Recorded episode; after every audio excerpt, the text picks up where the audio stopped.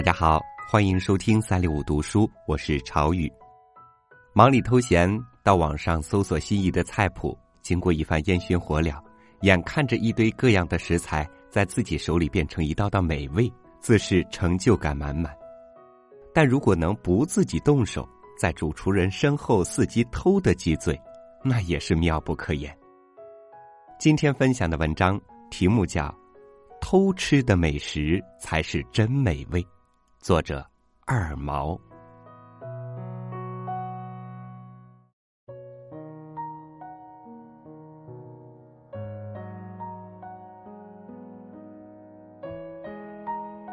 除了饥饿之外，能让本来不怎么好吃的东西也觉得好吃，就要数偷嘴了。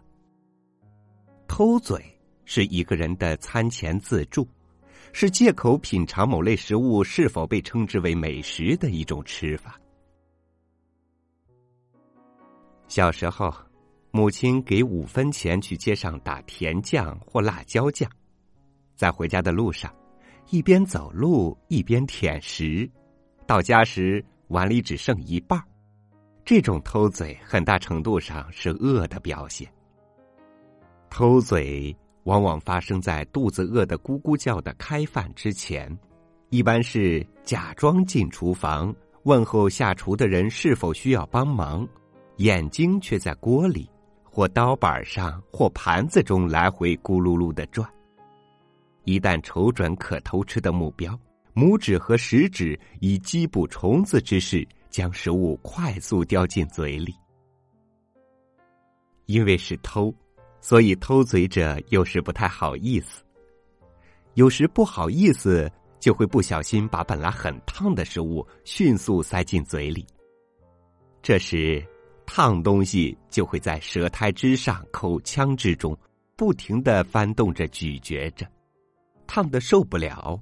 甚至会瞪着双眼打浑吞进肚，而且在肚里都还是烫的。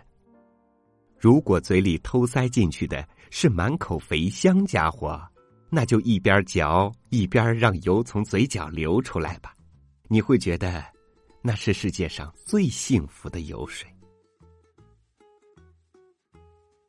我记得一九七二年的秋天，老家酉阳召开万人大会。全县广大贫下中农代表，头包毛帕，土家族，身背背包，脚踏草鞋，手提草凳，跨越几十里路徒步走到县城。当得知母亲已被请去武装部会场帮厨的那一刻，我便意识到偷嘴的机会到了。母亲以前多次帮厨，我都尝到了甜头。有一天下午放学之后。我直接去了武装部厨房，正好碰见母亲在切炒回锅肉用的一块熟肉。趁周边帮厨的人不注意，母亲切下一块厚厚的肥肉，蘸了点辣椒酱，迅速的塞进了我的嘴巴。我幸福的包着嘴，飞快的奔跑进了附近的树林里。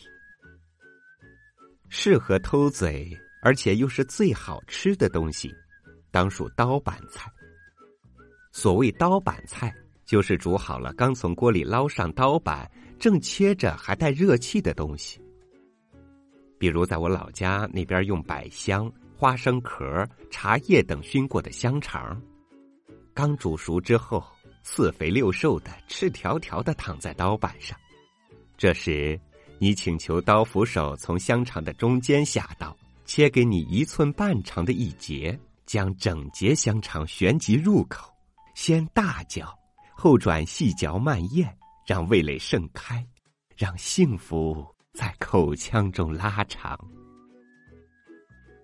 毫无疑问，这时的香肠要比切成薄片上桌好吃十倍，因为上桌的香肠失去了烫，也就失去了一种香，还失去了厚度，也就是失去了肥瘦抱团相拥入口之口感。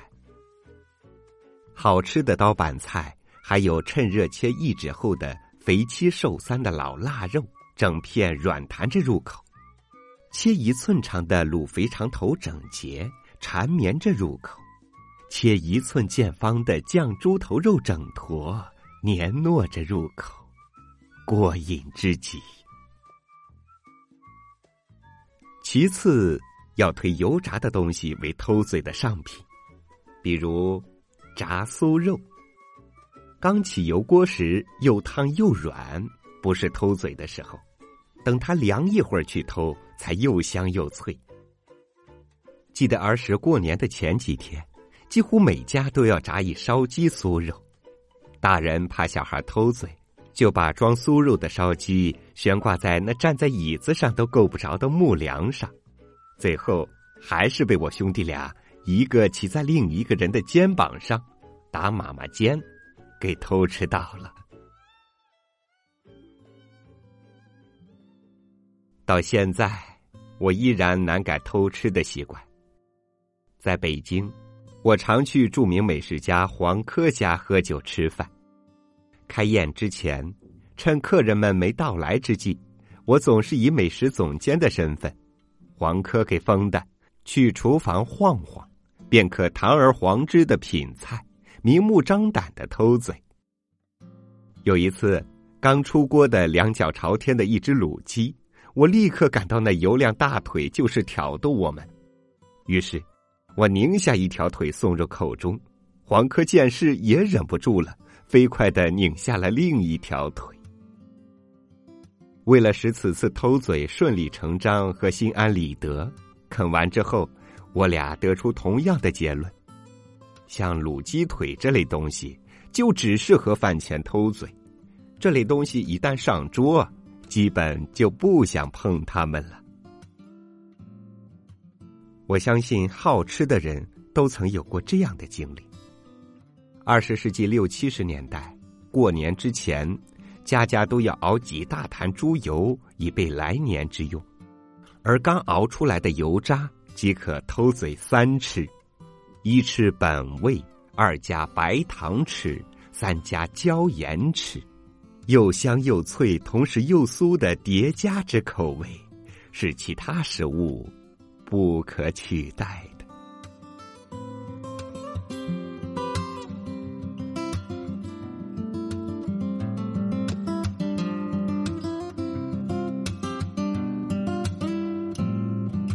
爱生活的人从日子里偷来一些小快活，并不难；偷吃的人自以为得逞，掌勺的发现了却不说破，或者假意嗔责几句，浓浓的满足各自在心，区区油烟，区区劳累，这时又算得了什么呢？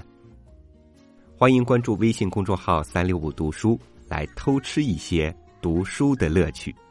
主厨朝雨，静待您的光临。明天见。哭哭闹闹，我还没准备好。睁开眼，多了一个淘气包。从今天开始，苹果分成两半，想一想也很烦恼。偷吃蛋糕，奶油挂在嘴角，眯眯眼陪着你贼贼的笑。我忽然好像也尝到甜蜜味道。原来不是也会饱。我和你